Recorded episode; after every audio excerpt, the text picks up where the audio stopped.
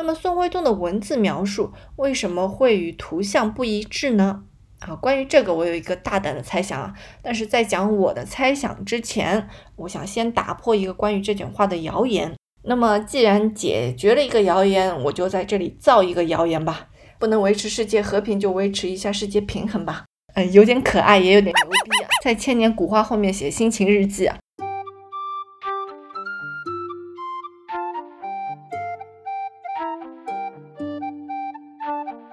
这期要讲的画是宋徽宗赵佶的《五色鹦鹉图》，藏于美国的波士顿美术馆啊，非常有意思。因为呢，啊，这卷画看上去画的是鹦鹉啊，其实画的并不是鹦鹉本身啊。另外呢，看上去这是一卷画啊，其实并不是一卷画，非常有意思。我们来慢慢分析。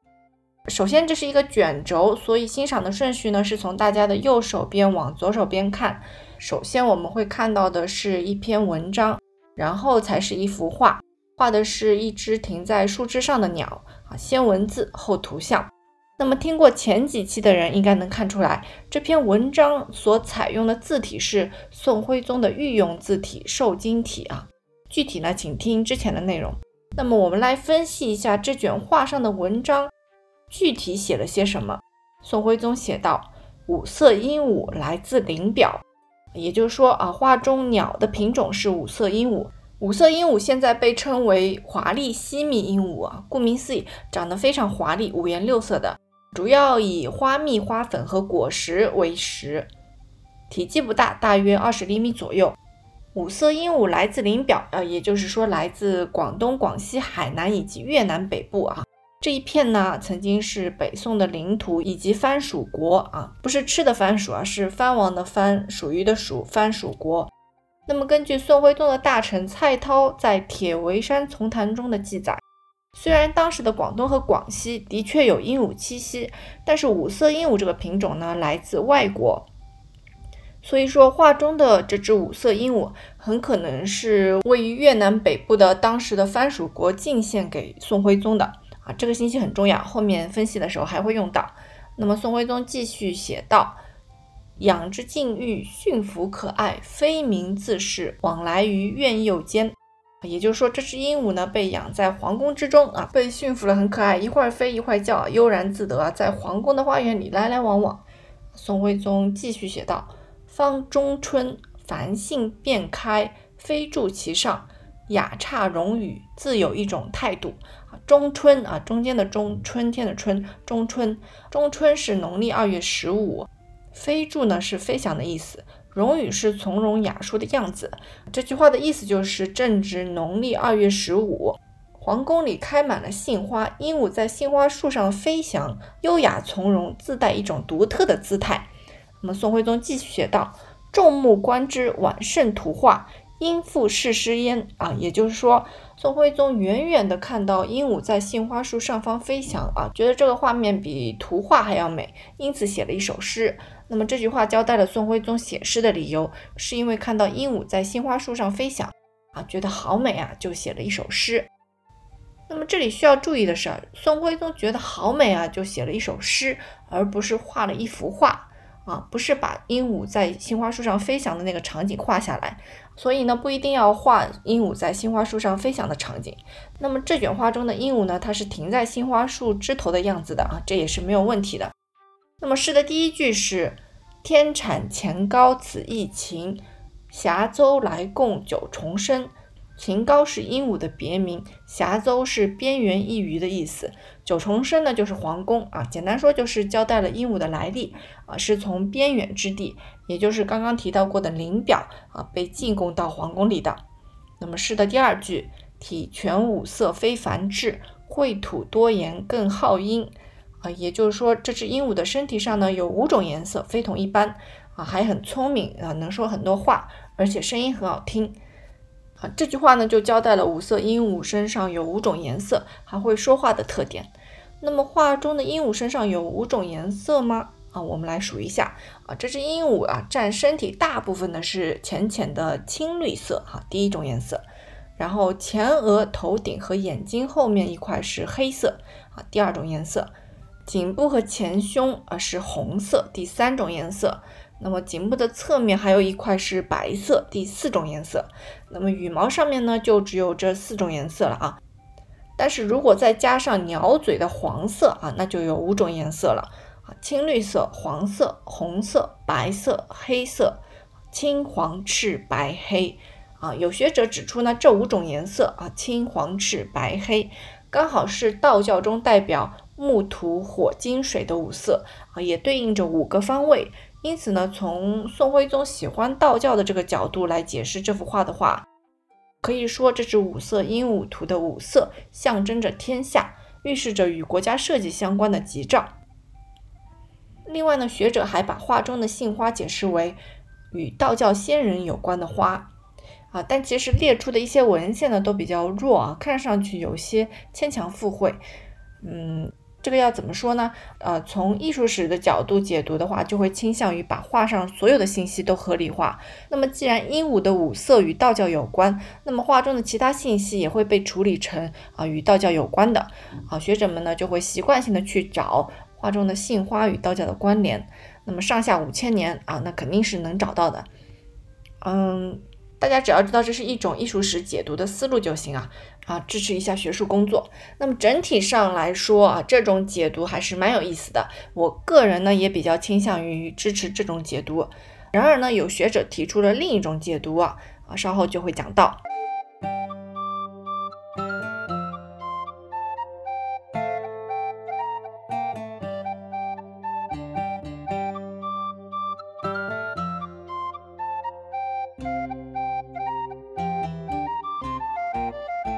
先继续往下看诗的第三句：“飞住四连毛羽贵，徘徊如宝到良心。”啊，也就是说，这只鹦鹉飞起来的时候，好像非常珍惜它的羽毛啊；来回走动的时候呢，好像一点都不饿啊。简单说，就是夸这只鹦鹉的气质优雅从容啊，不像普通的鸟类啊，总是毛毛躁躁到处找食物的样子。那么诗的第四句是：“香音干指成雅端，未负新篇不舞吟。”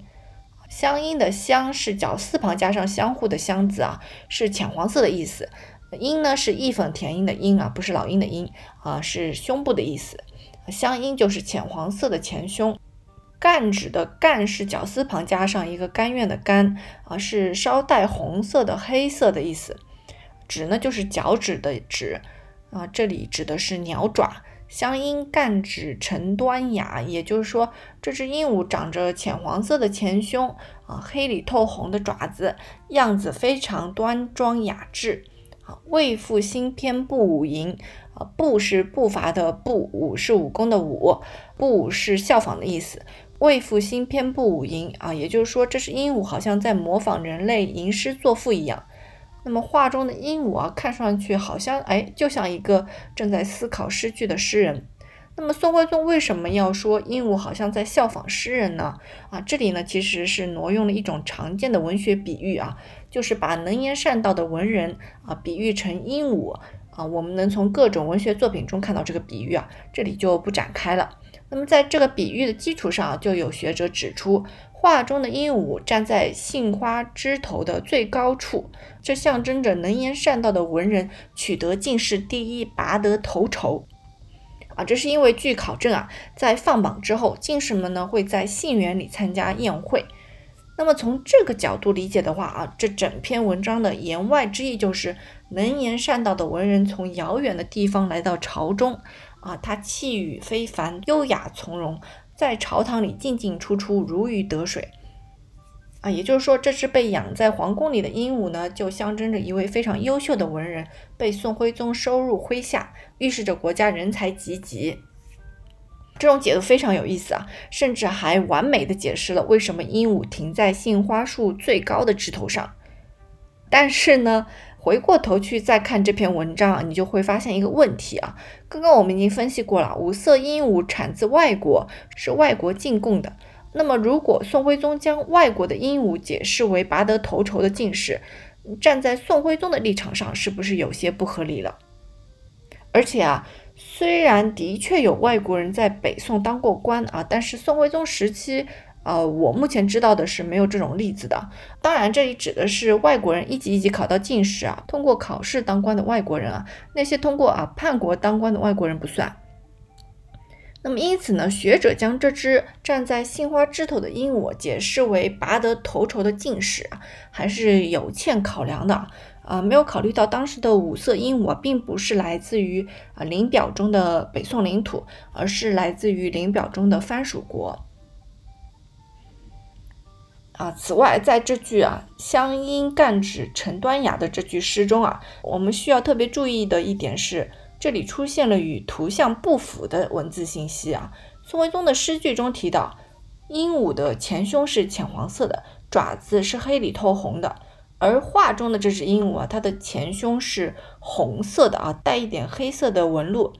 啊，爪子呢是灰黑色的，明显不符合“湘阴干指”的文字描述。啊，啊为什么会这样呢？啊，关于这个呢，我有一个非常大胆的猜想啊，需要结合很多信息才能说明吧，所以放到后面说。先继续往下讲，在这篇文章的最后有落款啊，现在呢只能看出两个字，是制造的制和并且的并。那么放大看这个部分的话，可以看出修补的痕迹啊，也就是说原本的呃这个部分的画卷呢破损了，进行了修补啊，目前只留下了两个字。那么从“至”字和“病”字之间的距离来估算啊，这两个字之间啊应该曾经还有两个字。那么根据已知的宋徽宗的落款来推测，这两个字之间的字呢应该是“御画”。这个落款的完整版本呢，应该是御制御画并书啊，后面呢还跟着宋徽宗的花押“天下一人”，也就是说这卷画的诗画书都是宋徽宗所做的意思。那么以上呢就是对宋徽宗写的这篇文章的解读了啊。如果按照这篇文章来画一幅画的话，鹦鹉呢不一定是要飞在杏花树上方的样子，很有可能是站着的样子，像一个正在吟诗的诗人。但是身上呢必须有五种颜色，前胸呢必须是浅黄色的，啊，鸟爪呢必须是黑里透红的，啊，这就与这卷画中的鹦鹉呢有些出入了。那么宋徽宗的文字描述为什么会与图像不一致呢？啊，关于这个我有一个大胆的猜想啊，但是在讲我的猜想之前，我想先打破一个关于这卷画的谣言，希望以后不会再看到有人这样解释这卷画了啊。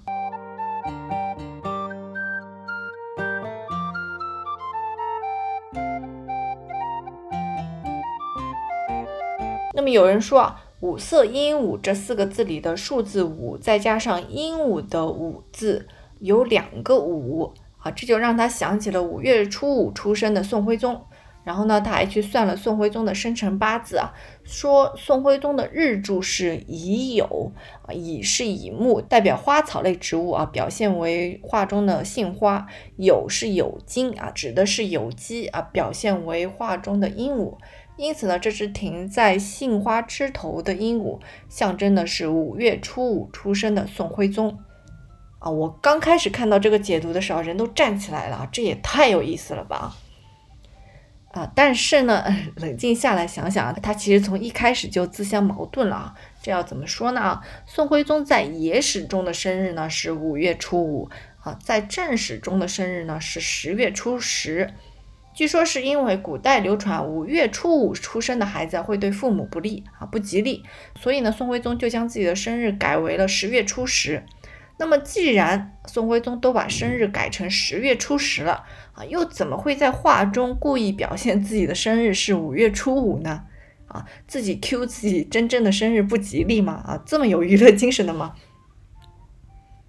啊，另外。宋徽宗出生于五月初五啊，这本身呢就是一个古老的谣言啊。据考证啊，这个谣言最晚在十三世纪初的时候就已经传开了。金代的元好问在《中州集》中写道，曾经有一个北宋首都的老人告诉他，徽宗本以五月五日生，以俗记移之十月十日。也就是在金代的时候，民间传说宋徽宗因为生日不吉利，所以改了生日。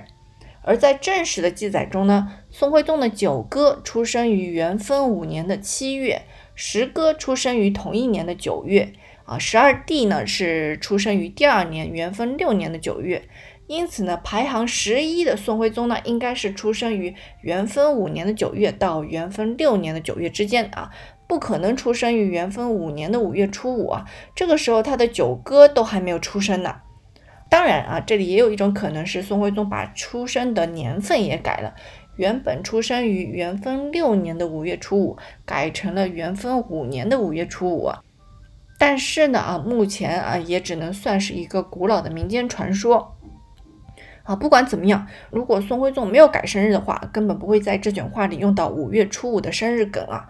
而如果宋徽宗改了生日的话，那就更不会在这卷画里用五月初五的生日梗了。虽然用古代的谣言或者传说作为论据啊，有的时候的确是可以的啊，但是分情况啊，这里明显是不能用的。那么，既然解决了一个谣言，我就在这里造一个谣言吧。不能维持世界和平，就维持一下世界平衡吧。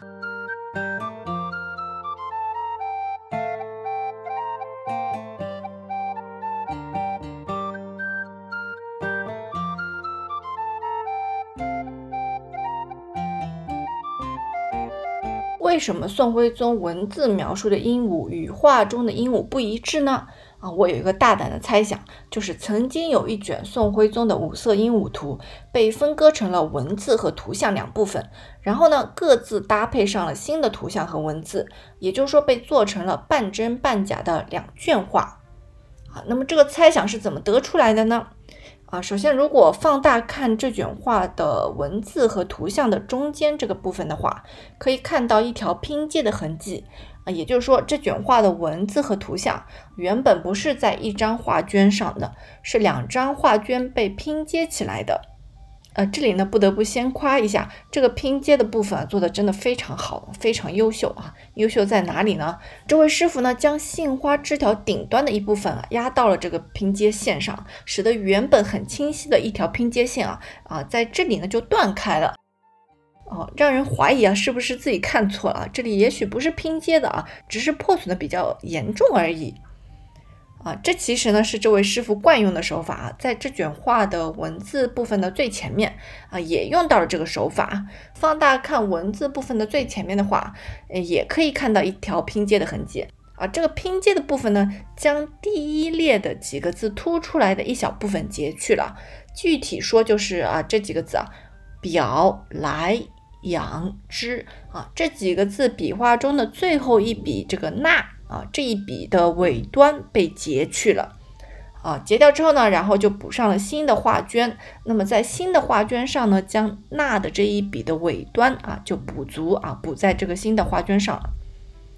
那么除了之字的那一笔捺呢，有些莫名的长之外啊，其他字都非常自然，不仔细看的话完全看不出来啊。这位师傅的功夫真的是不错。那么在文字和图像之间啊，就是画面中间的这个拼接痕迹的上端啊，有一枚朱文方印“乾隆御览之宝”；而在文字部分的前面，也就是新补的画卷的上端啊，有一枚朱文方印“石渠宝笈”。这两枚印呢，都是跟乾隆相关的印章。《石渠宝笈》呢是一套书，记录了乾隆和嘉庆年间清宫内府的藏品。那么关于这卷画呢，在《石渠宝笈》上是这样记载的：宋徽宗五色鹦鹉图一卷，上等天一。上等天一就是写《石渠宝笈》的人对这卷画的一个等级评定啊。然后是素绢本着色。画款题并序云，云后面跟着的一大段文字呢，就是这卷画上的文章了啊，就不复述了。这里值得关注的是啊，记录的是画款题并序啊，序也就是写在画前面的文字。那么再加上《石渠宝笈》上还有一句话，卷后有天力之宝一席啊，也就是画卷的卷末呢有天力之宝的印章。啊，天力之宝呢是元代元文宗的印啊，这枚印章呢也的确可以在这卷画的卷末，也就是图像部分的后面找到。因此呢，可以推测啊，在被记录进《石渠宝笈》的时候啊，这卷画就已经是现在的这个样子了，也就是前面是文字，后面是图像。而其实呢，这卷画本应该是啊，前面是图像，后面是文字啊，也就是说，这卷画的文字和图像的位置啊被调换了啊。为什么这么说呢？啊，前面几期已经讲过了。据学者推测啊，这卷五色鹦鹉图和降龙石图、瑞鹤图都属于同一套画册《宣和瑞览集》。那么降龙石图和瑞鹤图呢，都是前面是图像，后面是文字。啊，既然这三卷都属于同一套画册，那么五色鹦鹉图原本也应该是前面是图像，后面是文字。啊，现在画卷上能看到的两条拼接痕迹呢，很有可能是文字的部分的位置发生变化时留下的。啊，那么问题就来了啊，五色鹦鹉是什么时候被装裱成现在的样子的呢？啊，首先是不是乾隆时期？啊，因为拼接痕迹的附近呢有乾隆相关的印章。所以呢，有的学者就认为是在乾隆时期进行了重新装裱，嗯，但是我个人认为不是乾隆时期啊，因为属于同一套画册的《瑞鹤图》和《五色鹦鹉图》一样，都曾经是乾隆的藏品。那么乾隆呢，他没有理由不改装《瑞鹤图》啊，只改装《五色鹦鹉图》啊，这样做就很奇怪啊。那么，就算是乾隆时期只对破损比较严重的五色鹦鹉图进行了重新装裱，那也应该啊，按照同一套画册的瑞鹤图的样子装裱成啊，前面是图像，后面是文字的样子，而不是相反的样子。那在乾隆之前，谁有可能重新装裱过五色鹦鹉图呢？乾隆之前的收藏者有据可循的是一位叫做宋漏的人。那么在这卷画的左下角。啊，有一枚宋漏的朱文方印《商丘宋漏审定真迹》啊，非常有意思的是啊，在宋漏写序的一本书啊《大观录》中收录了另一幅宋徽宗的五色鹦鹉图，但是呢，图像和文字都与宋漏收藏过的这卷五色鹦鹉图不同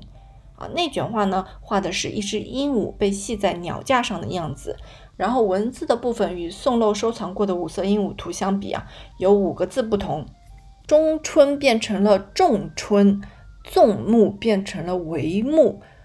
秽土变成了蛇土，香音变成了香音啊，这个是香是湘江的湘，老鹰的鹰啊，其他都还好，就是这个香音啊，浅黄色的前胸的这个香音啊，变成了湘鹰，湘江的老鹰，湖南的老鹰。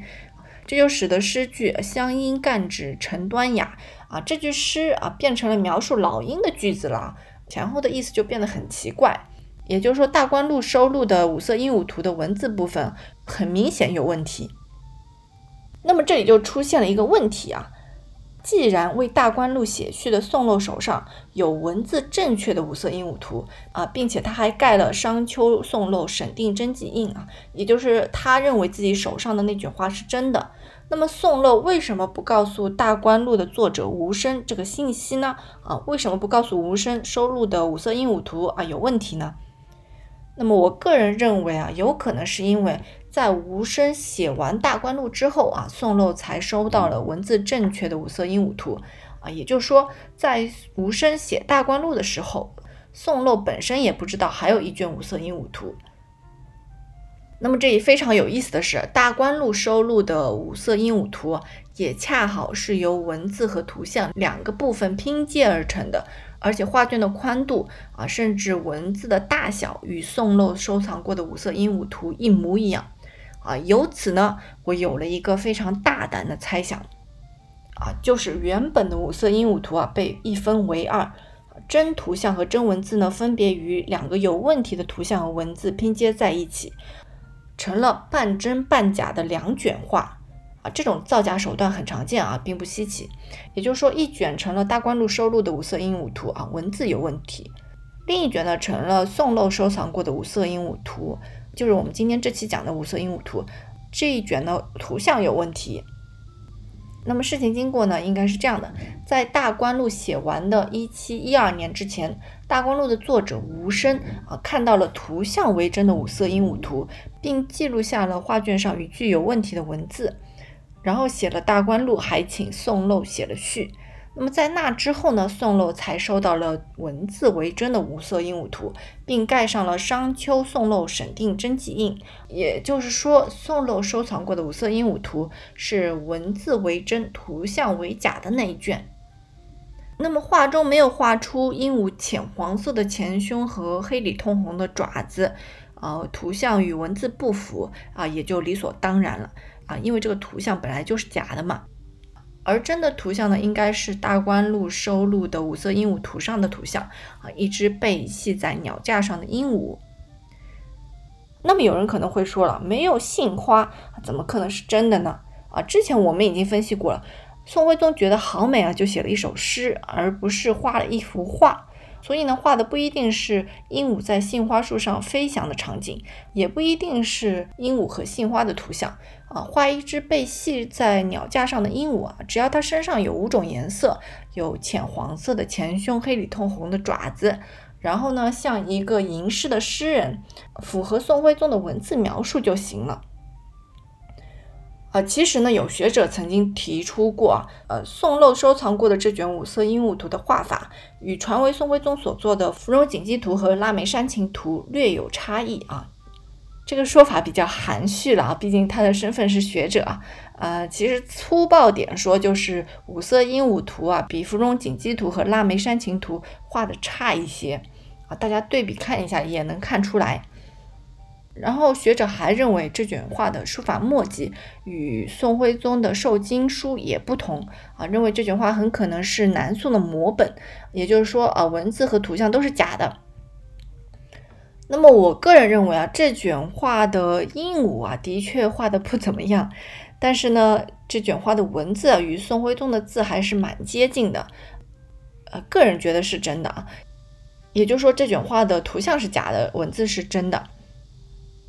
啊，这样的话，这里又出现了一个问题啊，那就是既然宋漏收藏过的这卷五色鹦鹉图图像是假的，文字是真的，那么假的图像这部分为什么会有元代元文宗的天力之宝印呢？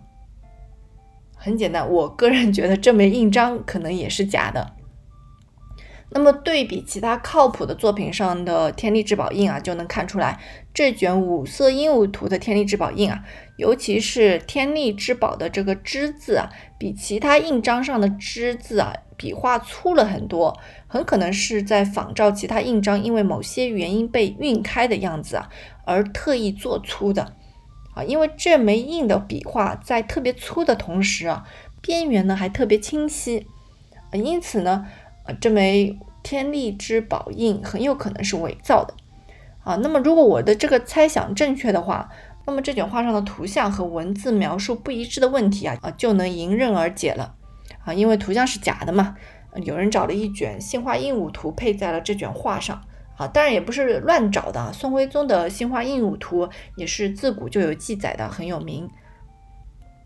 那么呢，这目前只能算我个人的一个猜想啊，信不信由你。但是接下来的这段故事呢，你就一定要相信了，因为是真实发生过的。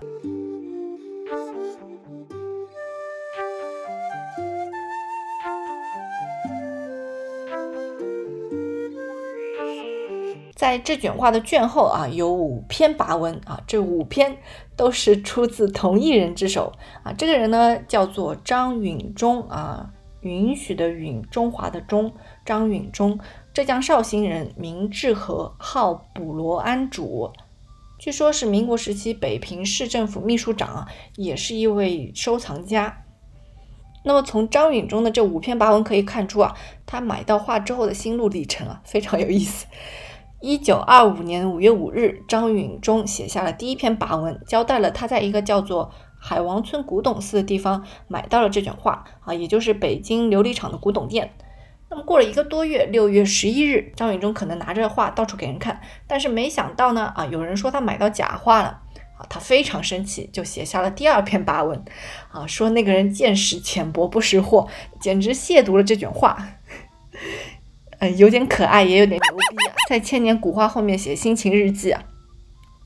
那么又过了两个多月，到了这一年的七夕，八月二十五日啊，张允中非常认真地写下了第三篇跋文，详细说明了画卷上的各枚印章，还推测这卷画的地藏经过啊。可以想象，在这两个月的时间里啊，张允中卧薪尝胆，潜心研究啊，也许还到处找人请教啊，不蒸馒头争口气啊，一定要证明这卷画是真的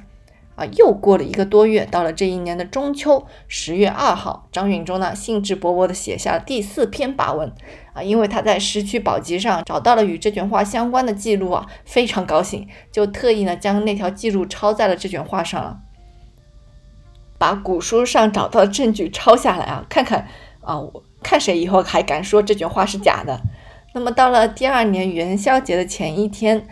一九二六年的二月二十六日啊，张允中偶然得知有个非常懂行的人啊，非常想看这卷画啊，也就是说他手上的这卷画终于得到了有识之士的认可啊啊！第二天他就非常得意的写下了第五篇跋文，记录了这件事情。这个这个人真的是非常可爱，买到画后啊，刚开始很高兴。然后有人质疑这句话的真假，他就非常生气啊！这一气呢就是几个月啊，一直努力找证据证明这句话是真的，最后得到了有识之士的认可，哎，终于又高兴了啊，写下了最后一篇跋文。那么大概过了一年，一九二七年，这卷画呢被山本悌二郎买走了。山本悌二郎呢是日本的实业家，还曾经担任过日本的农林大臣，相当于中国的农业部部长。他与当时京都大学的东亚史教授内藤湖南是好友，还曾经特意写信邀请内藤湖南来看刚到手的五色鹦鹉图，啊，顺便一起吃个晚饭。那么五色鹦鹉图到日本的第二年，一九二八年的十一月二十四日，在中日共同举办的唐宋元明名画展览会上，五色鹦鹉图呢与传为吴道子所作的《送子天王图卷》啊等等啊，一同在当时的东京府美术馆，也就是现在的东京都美术馆展出。那么这次展览呢，据说是昭和天皇登基大典的庆祝活动之一啊。当时的驻日公使汪荣宝，海派书画家王一亭等中方人士参加了开幕式。那么后来呢，山本跳郎就将这卷画呢卖给了山中商会啊。山中商会啊，在波士顿有一家分店，将很多中国古董卖给了波士顿美术馆。那么，一九三三年的三月二日啊，当时波士顿美术馆的亚洲部部长富田幸次郎用玛利亚安托瓦内特艾门斯基金会提供的资金，以一万一千美元的价格从山中商会买下了五色鹦鹉图啊，并收藏至今。一万一千美元这个价格其实并不高啊，在十几年前，一九一七年的时候，波士顿美术馆从山中商会手中啊。以两万五千美元的价格买下了南宋成龙的《九龙图》啊，啊，这些价格呢，可能是呃根据日本人的喜好来定的，而不是画家的身份高低来定的。因为其实啊，在二十世纪初啊，有很多中国古画都是通过相似的途径，从日本人的手中被卖到了欧美。而当时的欧美人啊，对中国的古画还没有鉴赏能力啊，主要通过日本人来了解中国古画。有的人甚至还认为那些都是日本的古画啊，还把它们放在日本画的展厅里展出过啊。这一块呢，有很多有意思的内容啊，以后可以出个系列啊。啊，那么这期呢是宣和瑞染图相关的三卷古画的最后一期。这三卷画经常被评价为啊宋徽宗痴迷祥瑞啊昏庸误国的证据。而其实啊，以图像的形式来收藏祥瑞，在当时啊是一种常见且稳妥的方式。自古有很多皇帝都曾经这么做过。这样做呢，既可以将事关国体的祥瑞进行恰当的记录和保存，然后呢，又可以避免兴师动众和劳民伤财。所以呢，我觉得应该以更加积极的观点去看待宋徽宗的这三卷画。那么这期就讲到这里了啊，接下去几期还会继续讲与宋徽宗相关的古画。